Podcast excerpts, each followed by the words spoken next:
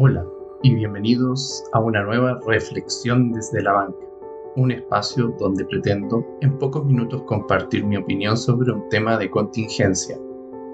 Para esta reflexión voy a abordar la polémica que generó Javier Soto y su llamado a rechazar la candidatura de José Antonio Cast. Hace un par de días atrás, Soto citó a Cast e hizo una crítica centrada en que se debe legislar de acuerdo con lo establecido en la Biblia. Al buscar información sobre Soto, no hay registro de que él sea líder de una congregación determinada, y él mismo se define como un predicador callejero e incluso como un loco. Conocido por su carácter vehemente, en sus intervenciones deja, en mi opinión, el nombre de Jesucristo y del Evangelio por el suelo. Esta ocasión no fue excepción, y Soto realizó una crítica en base a tres puntos, los que obtuve de la descripción de su video. Primero, un fuerte y claro llamado al pueblo evangélico cristiano en Chile a cerrar las puertas al mentiroso y farsante José Antonio Castro. Segundo, que pida perdón a Dios y a cada cristiano por tratar de manipular la fe.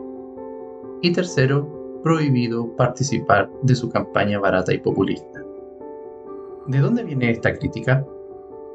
Soto mismo indica que apoyó y que habló a favor de José Antonio Cast en el pasado, pero hoy, con mucha frustración, explica que se desilusionó al encontrar un video donde Cast indica, y lo voy a citar, yo nunca he legislado en base a la Biblia.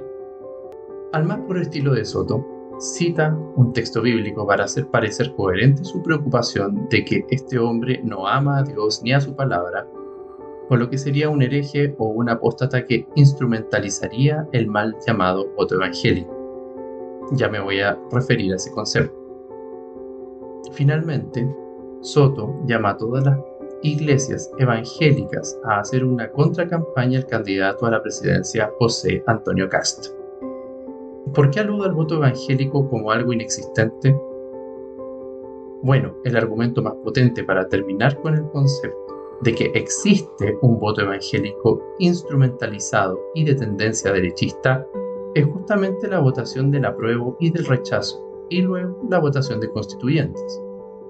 Con la ayuda de colaboradores de nuestro equipo, encontré un dato bien interesante que refuerza la idea de que el voto evangélico no es más que una invención mediática.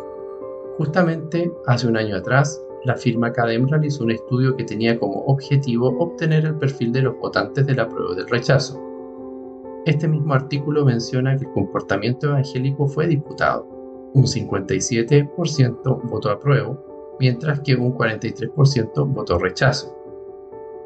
Por lo tanto, la tesis de que el evangélico per se es de extrema derecha se cae en la práctica.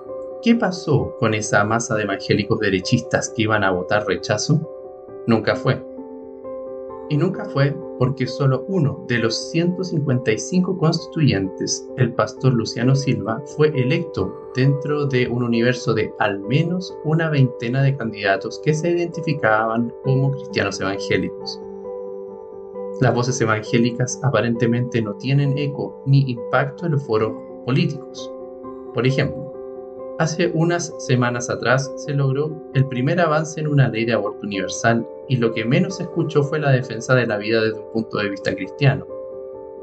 Ni siquiera se divulgó en los medios alguna polémica al exponer las bases morales cristianas que siempre son el foco de burla.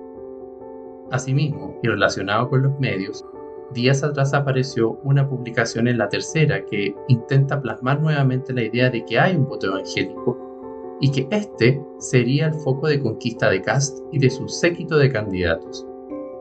Y ahora, directamente, aparece Soto atacando a Cast y haciendo este llamado.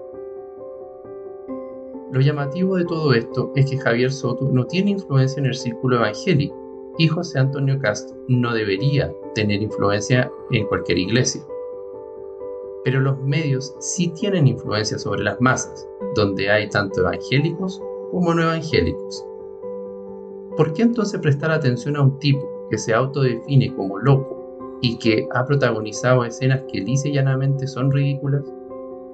Mi reflexión apunta a que, en lo general, Soto es un peón payaso de los medios, no es un pastor, sino un enemigo del Evangelio de Jesucristo y, referente a este caso particular, se presenta como una persona con un análisis muy pobre, donde sobrevalora y malpondera el concepto de voto evangélico y, por otro lado, fundamenta su crítica como si Cast fuera un evangélico confeso activo, lo cual no es.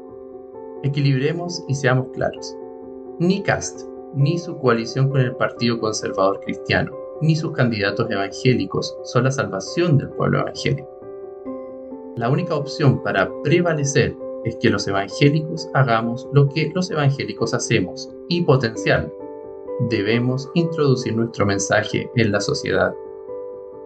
Como dije en una reflexión anterior, fuimos los reyes de las calles, de las cárceles y cuánto lugar complejo existe, pero falta conquistar otros espacios, como los colegios, las universidades y, si la política se transforma en un medio para glorificar a Cristo, con o sin cast, nuestro deber es impactar efectivamente con nuestras ideas, llevar el ideal pentecostal y ser el instrumento para que la profecía Chile para Cristo sea cumplida a cabalidad. Mostremos que somos un pueblo evangélico indómito y que no respondemos a llamados de hombres, sino a la voz de nuestro Señor y Rey, el Señor Jesucristo.